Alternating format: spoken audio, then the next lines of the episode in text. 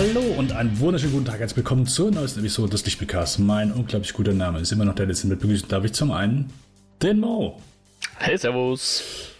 Ah, Mo, ich äh, habe mir gerade einen Kaffee gemacht. Mhm. Und das ist ein Trend, den habe ich jetzt aktuell wieder Kaffee begonnen. Machen. Kaffee machen, ja. Nein, das ist der Trend ist durchgehend gewesen. Ähm, wobei äh, ja, für eine kurze Zeit mal nicht. Aber ich habe mir, ich war früher, ich habe mir immer Kaffee auch abends gemacht. Also ja. sei es jetzt entweder zum Abendessen oder nach Abendessen, so wenn ich aufs Sofa mhm. gesetzt habe mhm. und dann, weil ich einfach sehr, sehr gerne Kaffee trinke, aber das ist nicht so gut gewesen. Also einschlafen war kein Problem, ich kann Kaffee trinken, hau mich aufs Ohr und äh, ich kann pennen, aber habe dann irgendwie an, aufgehört damit und jetzt habe ich wieder angefangen und ja, jetzt sitze ich hier in der Abendstunde mit einem Kaffee und jetzt gerade genieße ich das, ehrlich gesagt. Wie geht's Na dir denn so?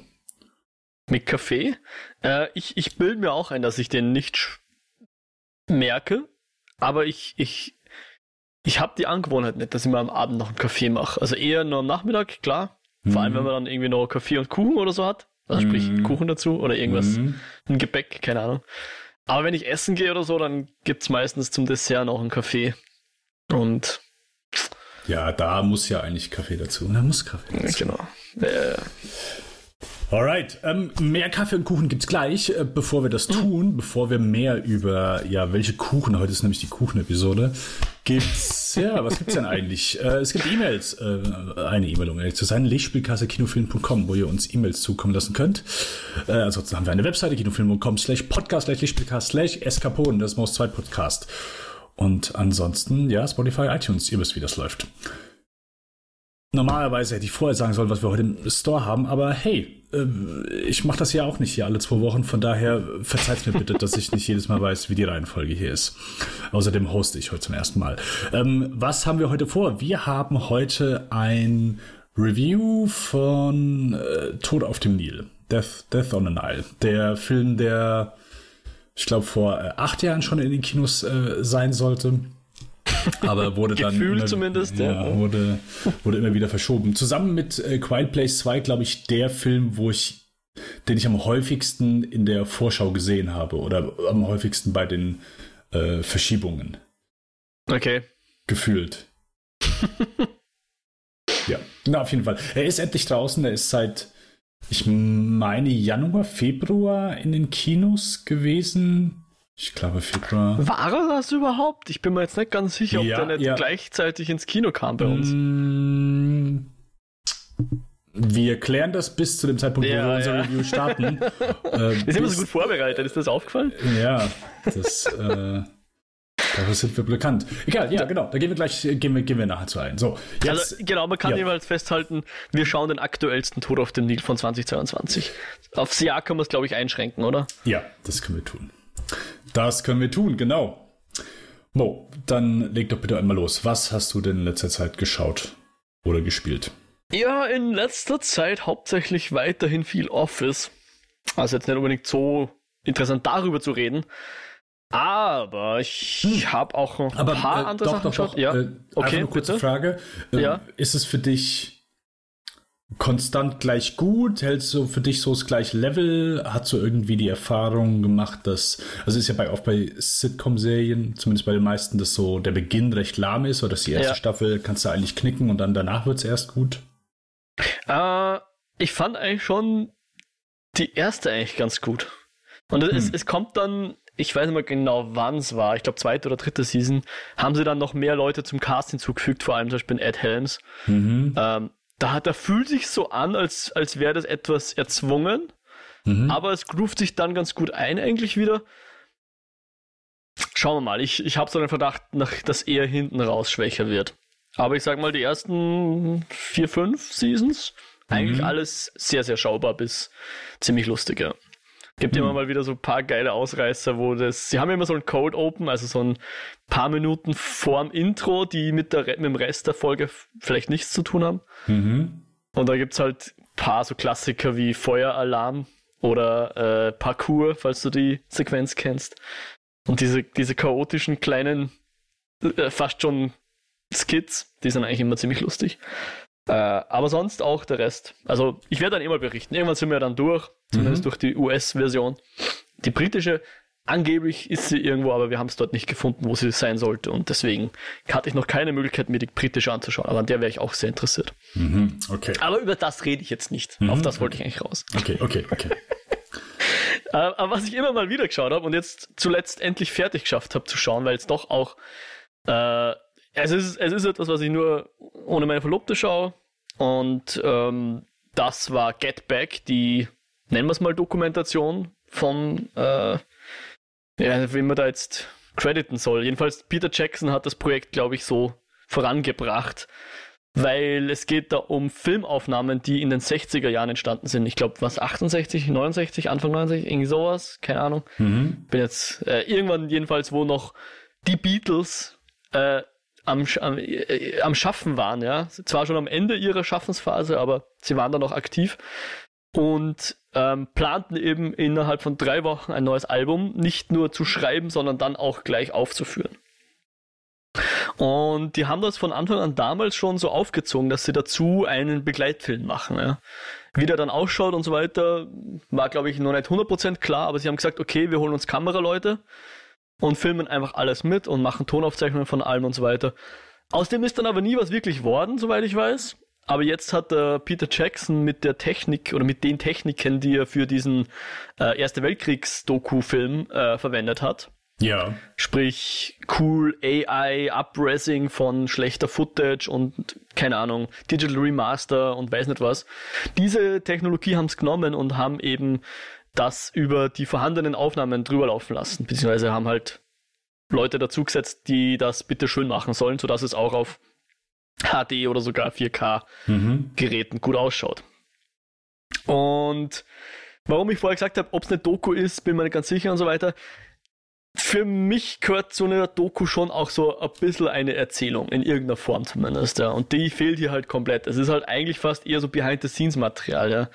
Du hast halt diese drei Wochen, wo sie halt das gemacht haben, äh, teilen sich auf auf drei oder vier Ep Episoden mit dicken, fetten Anführungsstrichen, weil die sind, glaube ich, fast drei Stunden lang jeweils oder so. Mhm. Also, wie gesagt, ich habe es immer so in Etappen geschaut und deswegen bin mir jetzt da nicht ganz, bin ich leider nicht ganz firm, wie, wie jetzt der ich glaube, letzten Endes sind es was, irgendwo zwischen 8 und 12 Stunden Material, was man da sehen kann, ja. Ähm, aber es ist super. Ich wollte sagen, es ist super interessant, aber es stimmt eigentlich gar nicht. ich glaube, man muss das schon wollen, dass man das sieht. Also ich sage jetzt mal so, es ist nicht so wie, es ist eine Geschichte, von der hast du noch nie was gehört und dann schaust du das an und denkst, wow, so eine coole Geschichte, das ist es nicht. Ja? Es sind die Beatles, die ein Album schreiben und aufzeichnen, also sprich mhm. vorbereiten und sie wollen es dann live aufzeichnen. Also sie wollen ein Konzert machen, das Konzert wird aufgezeichnet und wird dann das neue Album von den Beatles. Wobei Album, ich glaube damals gab es noch nicht wirklich so die Alben, die wir jetzt so kennen, ja, dass du zwölf Tracks auf einer CD hast. CDs gab es sowieso noch nicht. Mhm. Ähm, aber sie wollten halt jedenfalls eine, eine Langplatte, Langspielplatte rausbringen oder so irgendwas von dem Konzert. Das ist, das haben sie vor, ja. Aber bis dahin ist es halt äh, ein schwieriger Weg, weil sie müssen die Songs schreiben. Ein paar haben sie schon, glaube ich, so halb mitgebracht und manche schreiben sie auch. Und das ist auch der interessante Teil dran. Also du kannst da einfach mal in einer Episode zuschauen, wie Paul McCartney einen Song erfindet, ja, aus, mhm. aus der dünnen Luft sich aus den Fingern zieht. Ja. Nebenbei sitzt Ringo Starr irgendwie auf seinem Schlagzeughocker und schläft halb ein und gähnt mal ganz herzhaft. Und George Martin schaut ihm so ein bisschen zu beim Klimpern.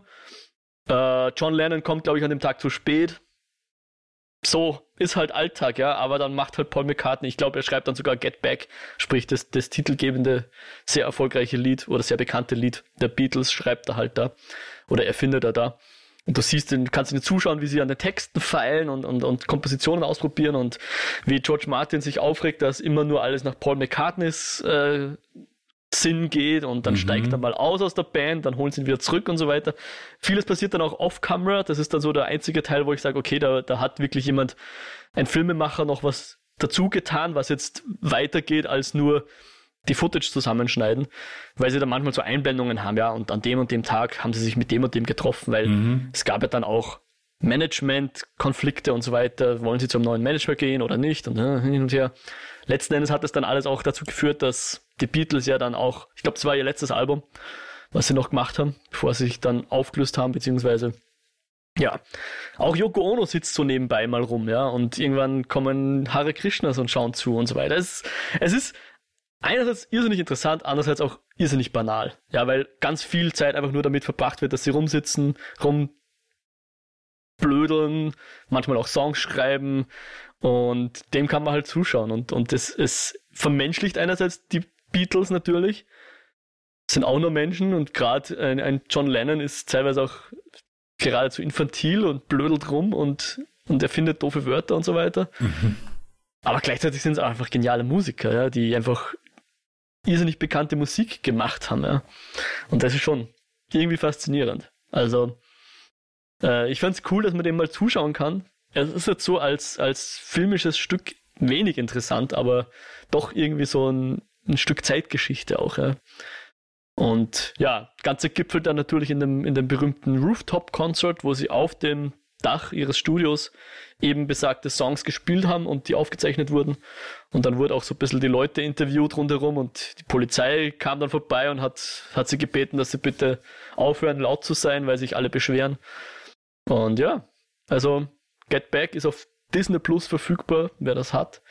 Äh, mal reinschauen schadet nicht, ähm, dann überlegen, ob es das Zeitinvestment wert ist, weil es ist kein geringes Investment. Ja, ja da habe ich auch schon mit mir gerungen, ob ich anfange, weil ich auch noch nicht so abschätzen konnte, ob es mir ob es mir gefällt. Also weil es ist ja, wie du schon sagst, ja. es ist halt, die Narrative ist in dem Moment nicht der eigentliche Plot, sondern eben der Aufbau dieses Albums. Oder quasi der kreative Prozess ist hier die Narrative. Mhm. Und ja. das ist ja nicht jetzt unbedingt etwas, ja, für jedermann. Deswegen, ich konnte es ich so noch nicht so einschätzen, wie, ähm, wie interessant ich das finde. Aber mhm. ich, es ist nicht bei, es ist auf jeden Fall bei mir nicht vom Tisch, aber so aktuell, keine Ahnung, habe ich mich noch nicht so durchschrungen können, das zu sehen. Hast du Bist du Fan Welt? der Beatles? Was meinst du? Bist du Fan der Beatles, also von der Musik? Nein. Also, okay. äh, äh, nein, also äh, Fan ist, glaube ich, übertrieben. Okay. Ich, hey, ich kenne eine Handvoll Songs von denen und der eine mag ich ganz gern, aber ist nichts, wo ich sage, ja, pff, Vorsicht, ich sage nicht, dass das nicht herausragend ist, äh, gemachte Musik ist einfach so, ja, hey, paar Tracks kann ich gut was mit anfangen und paar Tracks weniger, ähm, ja. Aber Fan, nein. Kein, okay. Hm. Hm. Ähm, ja. ja, hast du die, aber wie, wie funktioniert, also wie sie so vom äh, visuellen her, hast du die, die Zweite Weltkriegs-Doku gesehen von ihm? Äh, Erster Weltkrieg. Äh, Erster Weltkrieg, sorry, ja. They Shall Not Grow Old heißt sie, glaube ich. Habe ja. ich leider nicht gesehen, nein. Ja, okay. Ähm, es funktioniert ganz gut. Also hm. ähm, hin und wieder schaut es halt so ein bisschen aus wie, ja, wie, wie soll man es beschreiben? merkt man es halt schon, hat so einen gewissen Digitalisierungstouch, ja. So merkt man schon, dass hier nicht echte Filmaufnahmen verwendet wurden, je nachdem, wie gut das Material, das ausgesetzte Material war.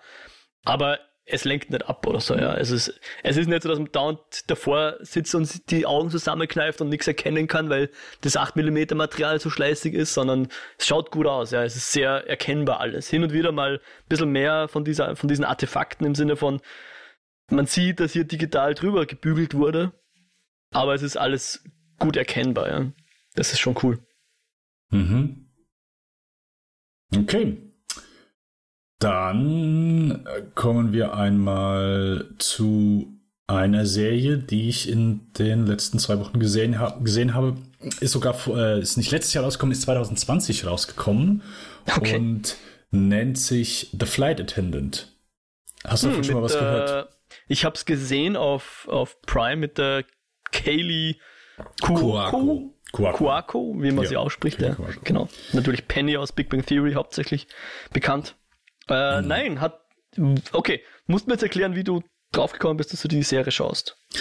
Also ich habe das Bild auch schon gesehen, aber ich dachte, okay, ich weiß nicht wirklich, worum es geht. Ich habe nur ja. Bock, das zu sehen. Also das ja, war so, als, genau, als sie rausgekommen ist, okay, ich glaube null, dass das irgendetwas für mich ist. Und dann. Also ich bin aktuell nicht unbedingt aktiv auf Twitter, aber, also schreibe sowieso nicht groß, aber ich habe viel mitgelesen. Ich glaube, da lese ich auch nicht mit. Aber irgendwann letztes Jahr hat irgendjemand, habe ich irgendwo einen Kommentar gelesen, ey, hier, ich habe Flight geguckt, die ist ja sogar ganz gut. Und das ist irgendwie mhm. so hängen geblieben. Und sogar ganz gut. Nicht mal furchtbar. Und dieses Jahr, jetzt vor kurzem, war, habe ich plötzlich gesehen, ja, zweite Staffel kommt demnächst. Okay, gut. Komm, weißt du was? Wir gucken mal rein. Okay. Und dann haben wir in die erste Folge reingeguckt. Also geht um, äh, genau, Kelly Guaco, sie ist eine Flugbegleiterin. Und ich werde jetzt aktuell nur das sagen, was wo es quasi, was in der ersten Folge passiert, quasi so. Ich habe okay. Äh, kurz nochmal kurz noch mal ein Stück zurück. Wir haben, glaube ich, das letzte Folge etwas übertrieben, dass wir bestimmte Handlungen, also das mit dem Panda in Red äh, schon als Spoiler angesehen haben und das nicht, nicht gesagt haben. Also das ist die Prämisse des Films. Ähm, deswegen, da habe ich nachher gedacht, so, eigentlich bescheuert. Also, äh, ja, okay, man soll irgendwie einigermaßen man soll nicht irgendwie um Filme durchgehend rumtanzen und äh, keine Ahnung versuchen, oh, okay, das, was in Minute 2 passiert, dürfen wir nicht erwähnen. Nee, also um Gottes Willen, man darf schon sagen, einfach worum es geht. Äh, hier jetzt die Info, ich werde verraten, worum es in der Serie geht und dazu werde ich verraten, was in der ersten Folge passiert. Kelly Quacko ist eine Flugbegleiterin, äh, ist ja mh, hm, man kann sie sagen, eine funktionierende Alkoholikerin auf jeden Fall. Okay. Und sie lernt aber während ihrer Zeit im Flugzeug äh, jemanden kennen, beziehungsweise kennt ihn schon von, ja, kennt ihn halt schon ein bisschen und ja, äh, das eine kommt zum anderen, sie äh, verbringen ein bisschen Zeit zusammen, aber am nächsten Morgen wacht sie auf und äh, der Kerl ist tot äh, liegt tot neben ihr und sie kann sich an nichts erinnern. Genau, und die Serie fängt dann erstmal so richtig an. Also was ich erstmal sagen muss, die Serie ist, es ist keine Comedy, ist halt schon so, hey, Kelly Guaco hat wohl sich auch die Buchrechte gesichert, weil sie so ein bisschen ihre dramatische Seite zeigen möchte. Und das tut sie auch und deswegen würde ich die Serie so ein bisschen im, ja, Thriller-Genre einordnen, hat aber durchaus Humor. Ist durchaus stellenweise wirklich humoristisch, gerade weil sie, ich sag mal, die Präsentation von allem, also wir haben, manchmal haben wir Splitscreen, äh, wo die Serie mitarbeitet, manchmal haben wir, äh, heißt das Triple Screen, wo du drei äh, äh, drei, äh, drei Stellen hast und Szenen sich so abspielen. Ähm, die Serie ist recht kreativ in dem, wie sie mit Rückblenden umgeht oder wie sie quasi damit umgeht, was in ihrem Kopf passiert. Also es wird visualisiert, wie sie nachdenkt, wie, wie bestimmte Gedankengänge äh, äh, stattfinden und sie überlegt, okay, wenn das jetzt das ist, was soll ich dann machen? Oh, jetzt bin ich hier in der, also sie ist in der Situation und in dem Moment, weil sie alleine ist, denkt sie nach und es wird auf eine bestimmte Art visualisiert das mir sehr gut gefallen hat. Die Serie ist hm, wirklich okay. sehr kurzweilig. Ich mochte Kelly Guaco wirklich sehr, sehr. Ähm, hat mir sehr gut gefallen in der Rolle. Ist also zum einen wirklich so die dramatische Seite, kauft sie ja wirklich ab. Gerade gegen, ja, gerade gegen Ende gibt es wirklich ein, zwei Szenen, die fand ich super. Also gerade so ihre, ja, dadurch, dass sie halt viel trinkt, äh, vernachlässigt sie diverse andere Dinge, sei es Freunde, sei es Familie und behandelt sie dadurch nicht gut. Ähm, all das hat eine Wurzel und all das, wie all diese Sachen aufgerollt werden, ähm, hat mir wirklich sehr, sehr gut gefallen. Es war sehr schön. Es ist nichts, was irgendwie von jetzt auf gleich auch irgendwie passiert, sondern wir bekommen es so nach und nach mit. Und es war wirklich super, hat mir gut gefallen.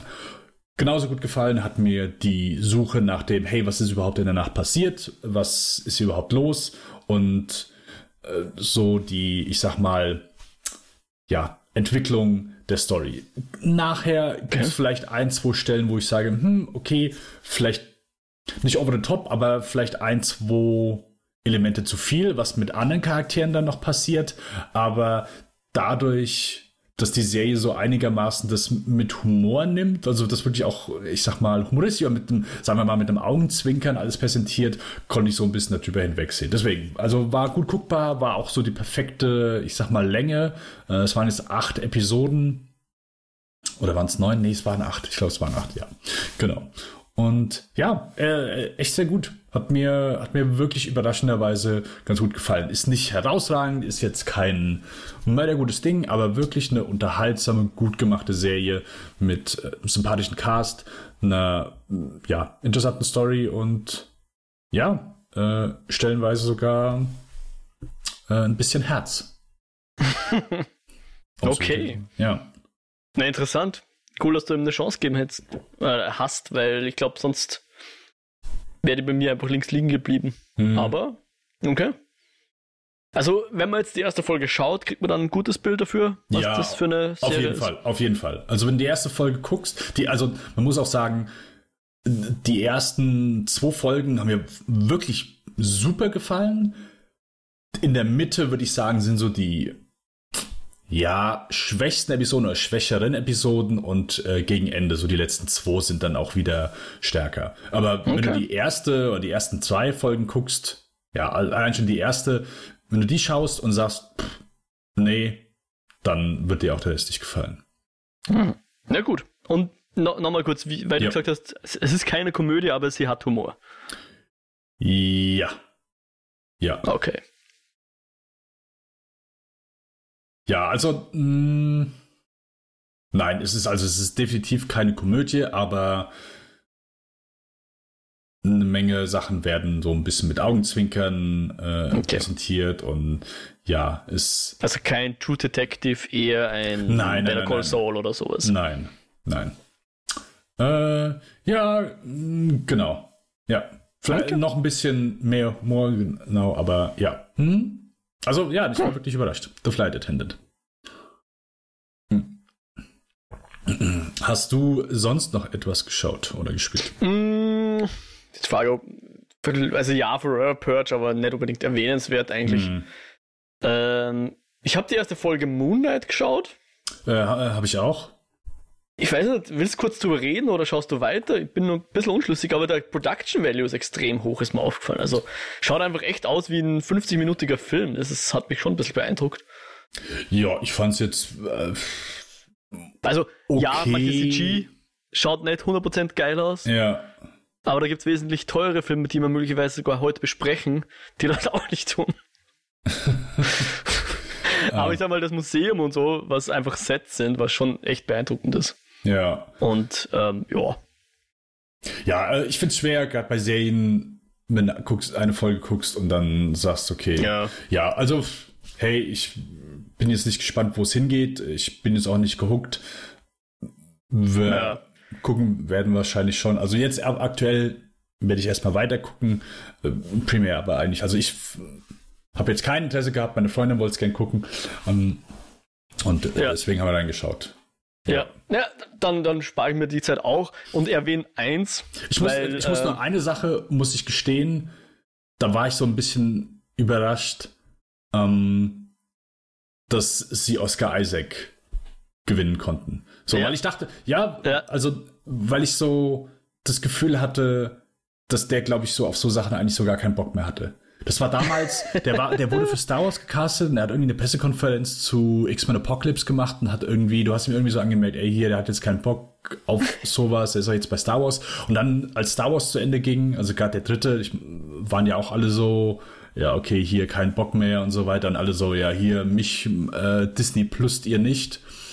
ähm, dazu lasse ich mich nicht irgendwie verhalten und dann sehe ich einen Trailer zu Moon Knight und denke, okay, Oscar Isaac, okay.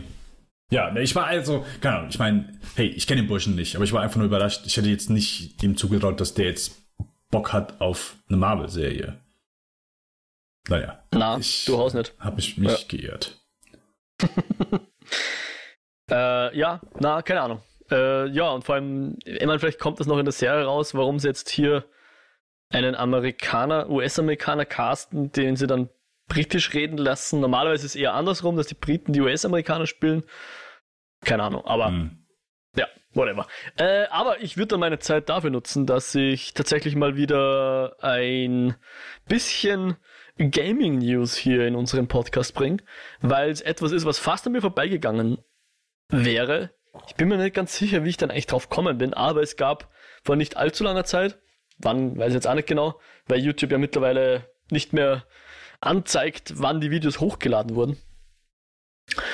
Oder es ist irgendwo ganz versteckt. Aber jedenfalls gab es auf der Sony, wie heißt das jetzt? State of Play oder so, haben sie einen ja. 14-minütigen Trailer gebracht, Gameplay-Trailer, zu einem Harry Potter-Spiel namens Hogwarts Legacy. Also Harry Potter Spiel in dem Sinne ist fast schon nicht ganz richtig aus dem Harry Potter Universum. Mhm. Weil es spielt deutlich vor der Zeit. Also spielt auch vor Newt Scamander zum Beispiel. Spielt Ende des äh, 19. Jahrhunderts, also 18 irgendwas. Äh, Newt Scamander ist äh, der Hauptdarsteller aus den Fantasy Tierwesen-Filmen. Ja, ja, genau, mhm. was, was, aber jeder weiß und jede, oder? Okay, ja. also, was ich damit sagen will, ist, es ist dockt an keine Charaktere an, die wir jetzt so kennen. Okay. Ja. Äh, was, glaube ich, für viele auch positiv ist, weil gerade du sagst ja, es ist immer mühsam, wenn man die ganze Zeit nur Name-Dropping macht von Leuten, die man aus anderen Filmen und so weiter kennt. Oder, ja. Äh, gerade in äh, Filmen und Serien. Ja. Ja, genau. Ist hier, kann fast nicht der Fall sein. Mhm. Ähm, weil die alle noch nicht gelebt haben zu dieser Zeit, ja. Okay. Und ist ein Open World Singleplayer Rollenspiel ähm, und schaut echt interessant aus. Also vor allem so das Design, was sie gemacht haben, holt mich voll ab, weil sie haben halt dieses äh, in Hogwarts zum Beispiel die, die Common Rooms noch ein bisschen erweitert, weil die waren zwar im Film zum Teil schon zu sehen, also vor allem der von Gryffindor, ähm, aber sie haben es halt so gemacht, dass da ein bisschen mehr Platz ist, ja. Und es ist sehr stimmig, das Design passt zu dem, was man aus den Filmen kennt, was man auch mittlerweile, glaube ich, erwartet von Hogwarts. Aber er erweitert das Ganze ganz gut. Und ähm, auch, man sieht dann halt auch Hufflepuff und Ravenclaw Common Rooms, die ganz anders aussehen, aber trotzdem super dazu passen und so weiter. Also das Design und so weiter holt mich voll ab. Mhm. Man kann wohl einen eigenen Charakter machen, den so aussehen lassen, wie man selber das will. Äh, und erlebt dann halt eine, eine Geschichte. Ähm, die wahrscheinlich schon relativ geskriptet ist und nicht einfach irgendwie random in der Welt rumreisen. Gibt ja auch keinen Multiplayer-Anteil und so weiter. Ähm, und ja, man spielt einen Fünftklässler, der neu nach Hogwarts kommt. Oh, ich wollte schon immer mal einen Fünftklässler spielen. und was man so sieht, ähm, das meiste schaut ziemlich cool aus. Manche schaut noch ein bisschen unfertig aus, so vor allem in den Hintergründen kommt man vor, war manchmal noch nicht alles so mit dem Detailgrad ausgestattet, mhm. den man sich erhofft. Aber äh, die Teile, die gut aussehen, schauen halt einfach wirklich gut aus. Wobei ich sagen muss, dass es nicht das bestaussehendste Spiel ist. Also die Designs sind sehr geil, aber mir kommt vor, die Engine ist jetzt nicht das absolut State of the Art, hat man vorher noch nie gesehen. Unity Echtzeit äh, Demo. So, so schaut es nicht aus. Ja. Es schaut gut aus, es ist gute Spielegrafik, aber es ist jetzt nicht etwas, was, was ich kaufen würde, nur weil es so geil aussieht. Ja. Klar, wenn du eine große, weite Welt hast, ist es immer ein bisschen schwieriger. Es gibt auch Wetter und Jahreszeiten und so weiter. Insofern wird das sicher alles sehr cool ausschauen. Ähm, aber mich würde es natürlich sehr interessieren. Äh, kommt dann, wenn es war, ist Ende 2022. Genau, das weiß man noch nicht. Und ja, die meisten Spiele werden ja sowieso im Moment eher verschoben, als dass sie pünktlich erscheinen. Insofern glaube ich das auch erst, wenn es dann wirklich erscheint. Aber ich bin jedenfalls sehr interessiert. Also keine Ahnung, wie das an mir so vorbeigegangen ist, weil ich bin ja eigentlich an, an der Harry Potter Franchise schon durchaus interessiert. Ähm, ich hänge jetzt nicht voll mit Herzblut drin, aber es ist schon, ich habe Nostalgie und ein, ein weiches Herz dafür. Und bin deswegen äh, sehr interessiert, das auch zu spielen, weil das einzige andere Harry Potter Spiel, was ich gespielt habe, war, glaube ich, Lego Harry Potter. Und ja, auch ein spaßiges Spiel, habe ich auch gern gespielt. Und das wird wahrscheinlich das nächste. Das stimmt nicht ganz. Es gab mal so ein Pokémon Go Abklatsch, das sie mittlerweile wieder eingestampft haben. Zu Harry Potter, Wizards Unite hieß das. Das habe ich auch mal kurz gespielt, aber nicht sehr lang. Ähm, ja, und hier kommt Hogwarts Legacy für alle Plattformen, wenn es war, sogar für die Switch. Mhm. Wobei dann noch nicht, wobei dann, dann noch nicht weiß, ob das per Streaming dann auf die Switch kommt oder ob es auf der Switch gerendert wird, was wahrscheinlich dann nicht unbedingt gut ausschauen kann. Rein von der von der Leistungsfähigkeit der Switch her gesehen, ja. Aber ja, mein Interesse ist geweckt. Der Trailer ist sehr ausführlich, wer ihn anschauen will. Wie gesagt, mehr als 14 Minuten. So erklärt auch ein, ein, ein Sprecher ein bisschen, was so abgeht im Spiel. Ähm, ja, und ich bin da guter Dinge und hoffe, dass das cool wird. Okay. Dann, ja, also ich hörte davon, ich habe aber kein bewegtes Bild gesehen. Dann würde ich. Ja, ich habe noch ein paar ältere Sachen gesehen. Da, da, da, ah ja, genau. Äh, ich habe. Ich bin einer Empfehlung von dir gefolgt. Hm. Und ich fand sie nicht so gut, wie du sie angepriesen hast. Ah, ich glaube, ich weiß sogar schon. Habe ich auf Letterbox gesehen. Ja. Drei Sterne nur. Ja, genau. genau. Äh, die Rede ist von äh, der Tinder-Swindler. Der Tinder-Schwindler. Ja. Ja. Yes. Eine Doku, ich bin so für Dokus immer zu haben. Und hier, ja, war schon so offener da, aber der Mo hat letzte Folge dann schon mal ein bisschen davon erzählt und gesagt, hey, hier, die ist ganz cool und ich wollte eigentlich eher das Bad Wegen sehen und Mo sagte, nee, Tinder-Schwindler ist besser. Und jetzt, wenn ich Bad Wegen, weiß ich nicht, ob es halt ob mir das jetzt besser gefällt oder äh, ob es mir noch schlechter gefällt. Aber ja. im Grunde genommen, Mo hat ja schon gesagt, worum es geht, und zwar um einen Mann, beziehungsweise wir, es werden ähm, verschiedene Frauen interviewt und die wurden von einem äh, Mann namens der Tinder-Schwindler, ja, äh, aus Übelste der heißt verarscht. Nicht so, aber äh, Doch, der heißt so, steht in seinem Pass. Steht in seinem Pass. Vorname Tindler, Nachname Schwindler. Ja, genau. Ja. ja, ich weiß nicht. Also, ja, die viele, viele Dokus, die so aufgebaut sind, die, wenn du das, wenn du einfach nur so die Basics nimmst und du sitzt jemand gegenüber und der weiß nichts davon, du erzählst der Person das, wird jeder denken, ach du Scheiße, ja, ist ja wirklich eine üble Sache oder ist, ach du Scheiße, richtig interessant. Mhm. Aber nicht alles sind, also nicht jedes Mal ist, äh, eignet sich das eben so als Doku, du, du musst halt gucken, wie du es halt eben präsentierst. Und mhm. hier fand ich so, ja, okay, ist jetzt nicht so, also mir hat einfach ein bisschen, bisschen mehr gefehlt. Ist halt eine sehr, ja, sogar der Anfang, der, der Beginn, oder ich sag mal, die, ja, vielleicht sogar die erste Stunde, wo du, oder so der, das erste Drittel des Films, wo mhm. ähm, du quasi, ich sag mal, erstmal nichts davon mitbekommst, sondern wo die Frauen quasi äh, in aller Detailreiche erzählen, wie es angefangen hat, was, wie sie ihn kennengelernt haben, was dann passiert. Da ist ja erstmal alles schön und gut, damit du halt nachher nachvollziehen yeah. kannst, äh, was man quasi durchmacht. Aber ja. bei dem Teil war ich auch schon ein bisschen abgestoßen, muss ich zugeben. Da habe ich gedacht, okay, auf das habe ich eigentlich weniger Bock, ja. So okay. irgendwie nur so dieses, oh, ich war so verliebt in ihn und es sah alles so schön aus, da habe ich gedacht, okay, ich brauche jetzt eigentlich nicht wissen. Ja, ja. ja. Ähm, ja, genau. Also äh, mir hat einfach und dann, okay, als dann ausgepackt wird, hm, ah, okay, alles klar. Also äh, jedes Mal, wenn quasi was Neues rauskam, dachte ich so, hm, okay, gut, ja, okay, was ist denn jetzt das nächste? Aha, okay. Also ich fand es einfach ein bisschen, ein bisschen wenig. Und gegen Ende auch dann so ein okay. bisschen enttäuschend. Hä, okay, das, das ist jetzt alles. Ähm, hm. Ja, ich, ähm, ich weiß nicht, ich fand es schwer sozusagen, okay, was mir genau gefehlt hat, weil es ist, es ist keine fiktive Geschichte, aber ja, vielleicht ein bisschen straffer erzählen. Weil das Ding ist jetzt nicht so, dass ich sage, oh, es war, es war langweilig, aber es war einfach, keine Ahnung, etwas, etwas wenig. Mir hat, mir hat auf jeden Fall ein bisschen was gefehlt. Okay. Ja, ich fand's eigentlich cool, wie das Ganze eskaliert, weil es eben so anfängt, wie, okay, da hat jemand einer Frau schöne Augen gemacht und er war nicht so reich, wie er sagt. So fängt's ja irgendwie an, ja. Aber dann erfährt man halt, wie er es macht und was alles dahinter ist. Und das, ich fand's halt cool, wie das immer so größer wurde und immer eskaliert ist. Aber ja, wenn, wenn du, also ich will jetzt nicht zu viel drauf eingehen, weil es unter Anführungszeichen ein Spoiler ist.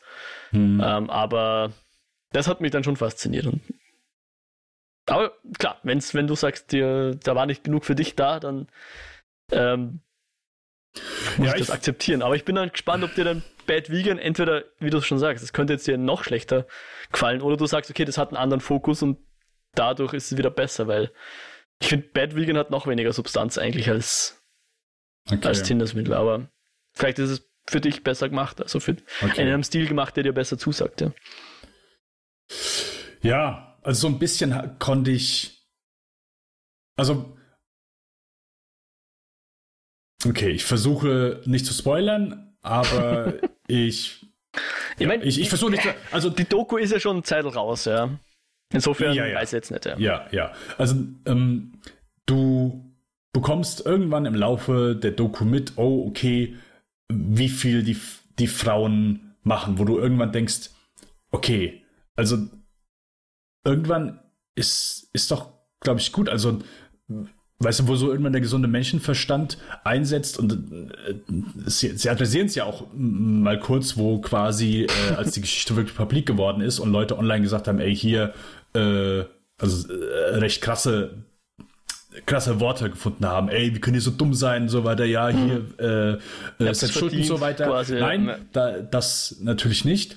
Aber ich muss schon gestehen, so, dass in dem Moment, wo du das so, ja, nach und nach aufbereitet bekommst, wo du denkst, okay, da fehlt mir so ein bisschen das, das Warum oder das, Verständnis dafür. Da muss ich gestehen, war bei mir so ein bisschen, mhm. So am Anfang kann ich noch nachvollziehen, so, aber irgendwann hätte ich gedacht, ist, ist mal etwas, ist, keine Ahnung, ist doch mal gut. Ähm, das, das war so ein bisschen das, was, was irgendwie rauskam. Nichtsdestotrotz, dass sie mir Frauen, dass sie mir unheimlich leid getan haben und dass das auch wirklich einfach eine wirklich ekelhafte Geschichte ist und der Typ, äh, ja, keine Ahnung, soll das, was am Ende rauskommt, ist äh, zu wenig, was mit diesem Mann zum aktuellen Standpunkt äh, passiert ist. Äh, um das mal so zu sagen. Äh, die eine Frau, aber die, äh, die, Eileen? Äh, ich weiß nicht, wie sie heißt, aber die eBay Kleinanzeigenfrau, die fand ich super. Ja. ja das, das war ja. dann auch so, ja, das Highlight, ja. Sehr schön, als auch im Interview Bang, wie das Handy dann auf einmal klingelt. Ah, schon, schon wieder was. ja.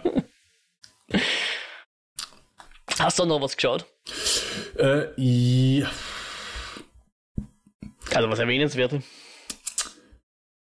Äh, vielleicht kurz, weil, äh, ja, vielleicht kurz. Ähm, ist ein Film von 2018 äh, und nennt sich äh, The Nightingale. Das ist der Folgefilm von Jennifer Kent, die äh, The Babadook gemacht hat. Mm. Und der Film spielt im Jahr 1825 und spielt auf der Insel Tasmanien. Äh, kannte ich auch vorher nicht, ist wohl Teil von Australien, ist so eine kleine Insel unter äh, Australien, die zu Australien gehört. Mhm. Äh, ich wusste das Kennt nicht. Tasmanien genau wegen dem tasmanischen Wolf. Äh, Tasmanian Devil. Mhm, ja. Nein, aber ich wusste nicht, dass es äh, eine australische Insel ist, auf jeden Fall. Mhm. mhm. Äh, und die ist zu der Zeit von, äh, den, von Großbritannien besetzt und britische Soldaten sind dort.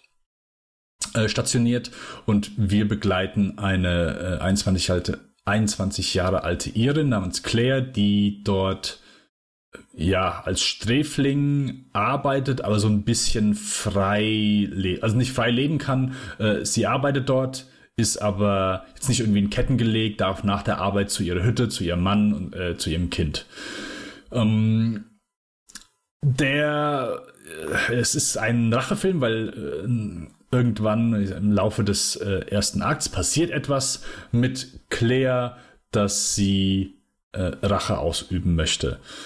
Und davon handelt der Film. Man kann äh, als den etwas härteren Bruder als von äh, The Revenant verkaufen. Revenant, ein Film, der mir nicht gut gefallen hat, der fantastisch aussah, ja, aber äh, sonst ich nicht viel damit anfangen konnte. The Nightingale hat mir wirklich sehr gut gefallen. Hat mir vielleicht sogar noch einen Tick besser gefallen als The Babadook. Man muss oh, aber auch okay. sagen, ähm, dass der Film unglaublich brutal ist und unglaublich unangenehm. Also hier sind wirklich paar Szenen, also die Gewalt ist nie ähm, ähm, im Englischen sagt man cathartic.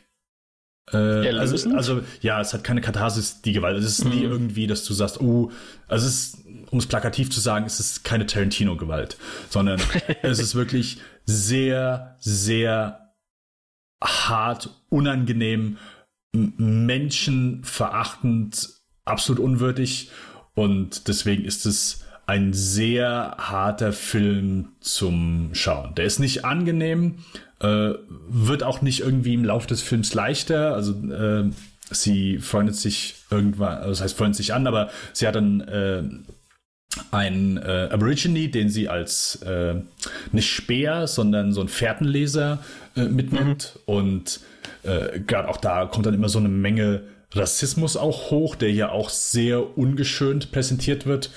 Und also ich habe ein paar Interviews gelesen, Jennifer kennt und äh, die wollten halt einfach das Bild oder was damals halt passiert ist, wollten sie gerne sehr ungeschönt darstellen. Und boah, das haben sie hier definitiv geschafft. Also es gab wohl äh, äh, psychologische Betreuung für all die Schauspieler, äh, sowohl am Set als auch nachher, für die Szenen, die sie drehen mussten. Und äh, ja, wenn du den Film guckst, äh, bin ich der Meinung, dass das definitiv äh, vonnöten gewesen ist. okay. Ja, ein sehr erbarmungsloser Film, der mir wirklich sehr gut gefallen hat. Also deswegen Jennifer Kent, Babadook hat mir gut gefallen, der hier hat mir noch besser gefallen. Ähm, ganz cool. Klare okay. Empfehlung mit äh, Triggerwarnung auf jeden Fall. Für ja alles Mögliche, was du dir an äh, Gewalt gerade gegen Frauen vorstellen kannst. Okay. Ist der irgendwo zum Schauen verfügbar? Der Oder muss man renten? Aktuell ist der auf Amazon Prime. Ich Klar. muss Wie hieß der nochmal? Äh, The Nightingale. The Nightingale, okay. Gucken nicht, dass cool. er irgendwie demnächst weg ist. Äh, äh, äh. Das ist ja interessant. Aber es ist kein, jetzt kein, kein Horrorfilm, also nichts, nichts Übernatürliches nein, ist mehr. Nichts, nein, nein, nichts, nichts Übernatürliches. Cool. Na gut. Ja. Ja. Genau, ähm, das auf jeden Fall. Der hatte ich schon ewig äh, auf der auf der Spur, aber ich habe den ja einfach nirgendwo und dann jetzt durch Amazon um, Prime ge, gestolpert und äh, gesehen, dass der ja diesen Monat neu dabei ist. Ja. The Nightingale. Dann äh, Mo, willst du, hast du noch irgendwas, was du gehört hast? Nee, nichts Erwähnenswertes. Okay. Alles gut. Alrighty. Alrighty, dann kommen wir zu unserem heutigen Review. Das ist äh, Tod auf dem Nil, Death on the Nile, der neue Film von Kenneth Brenner, aber ich glaube Belfast ist mittlerweile der neueste. Äh, zumindest Death on the Nile wurde, glaube ich, vorher gedreht, aber ist jetzt nach Belfast rausgekommen. Ähm, oder zumindest so ein bisschen zeitgleich. Auf jeden Fall, es ist einer der neuesten Filme von Kenneth Brenner, der vor äh, einiger Zeit bereits eine erste äh, Agatha Christie-Verfilmung hingelegt hat, ist glaube ich mittlerweile vier oder fünf Jahre her, 2017, ja, das sind fünf Jahre, äh, Murder on the Orient Express, wo er das erste, mhm. erste Agatha Christie-Filmung hingelegt hat. Und äh, da wurde ja bereits am Ende schon ein bisschen angeteased, dass es demnächst auf die Weiterverfilmung Tod auf dem Nil ähm, hinausläuft. Ja, Mo, ich beginne einmal damit, dass ich dich frage, wie stehst du so zu klassischen Whodunits? Also wir haben es ja wirklich mit dem klassischen Whodunit äh, zu tun und wie hat dir die Interpretation, die Neuinterpretation dieses Romans hier einmal gefallen?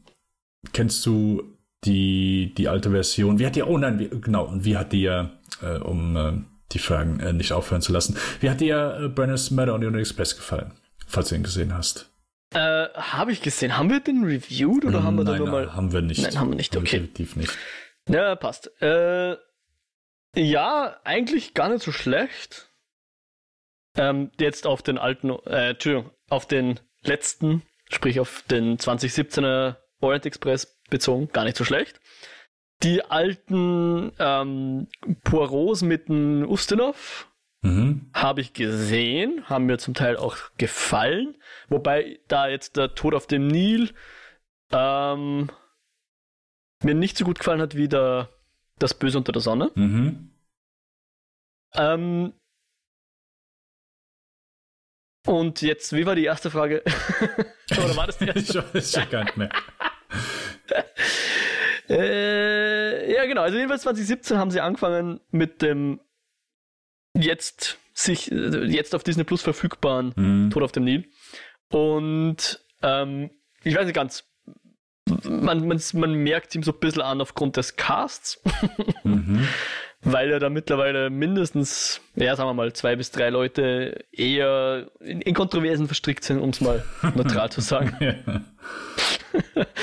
Und ähm, ich bin mir nicht ganz sicher, ob das jetzt das Covid geschuldet ist, aber man sieht einigen Szenen auch einfach an, dass da Studioaufnahmen verwendet wurden. Ja. Was sehr schade ist, weil eigentlich ist da schon viel Geld auf dem, auf dem Kinobildschirm, wollte ich jetzt sagen. Ich habe natürlich auf dem Fernseher zu Hause geschaut. Wie gesagt, Disney Plus. Um das, die Frage noch zu beantworten, seit 10. Februar ist er in Österreich in den Kinos, Mhm. falls ihn dort jemand sehen wollte. Habe ich nicht getan. Ähm, wir haben die Gelegenheit genutzt, dass er eben auf Disney Plus erschien vor nicht allzu langer Zeit. Und dass wir ja beide im Moment nicht so, also dass es keinen Kinofilm gibt, der uns jetzt aus dem Haus lockt. Äh, haben wir uns ja auf diesen Film jetzt äh, geeinigt.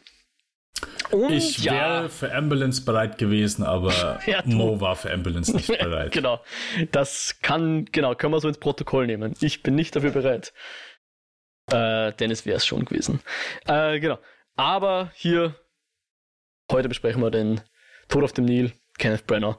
Mit dazu, ich glaube, die gab es im Alten noch nicht, oder? Ich, ich, ich muss zugeben, ich weiß nicht, wann ich den Tod auf dem Nil gesehen habe mit dem Ustinov, aber ich bilde mir ein, bin mir relativ sicher, dass diese Vorgeschichte dazu erfunden ist, oder? Für den neuen. Wir erfahren ein bisschen was aus der Vergangenheit vom äh, Hercule Poirot. Genau, also die Und- gibt's im äh, in der ersten äh, Buchverfilmung gibt es die nicht ansatzweise. Ja, gibt es gab es Genau. in keiner einzigen. Äh, gut, ich habe die. Es gibt ja auch so eine. Es gibt diverse Serien von Poirot, die habe ich nicht gesehen, aber äh, in den Filmen ist kein einziges Mal. Ja. Genau, davon. und, und mit, mit der beginnen wir auch unsere, unsere Reise an den Nil, nämlich mit einer äh, Szene aus dem Ersten Weltkrieg, einer Schlacht in Belgien, ähm, wo Poirot teilgenommen hat, wo er was über seine Geschichte, also als, als noch jüngerer Mann teilgenommen hat Mhm. Und wo wir eine Origin-Story von seinem Schnurrbart Ja. ein bisschen mitbekommen, wenn man so will. Und ich fand den Teil eigentlich per, für sich genommen gar nicht so schlecht. War ganz schön gefilmt, äh, ganz schön inszeniert, aber ich habe es jetzt nicht unbedingt gebraucht für den Film Tod auf dem Nil, um den es dann eigentlich geht. Und da sind ja dann noch gute zwei Stunden daran angeschlossen oder sind es dann eine Stunde 50 Minuten oder so, wenn man die, die Eröffnungsszene wegnimmt. Mhm.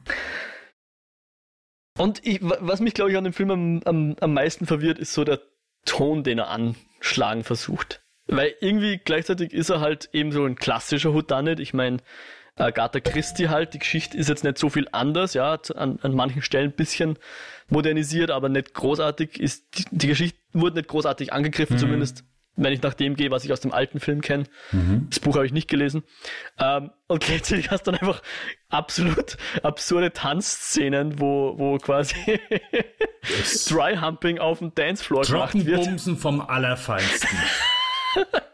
Ich dachte echt, ey, was ist, was ist denn hier passiert? Was ist denn hier los?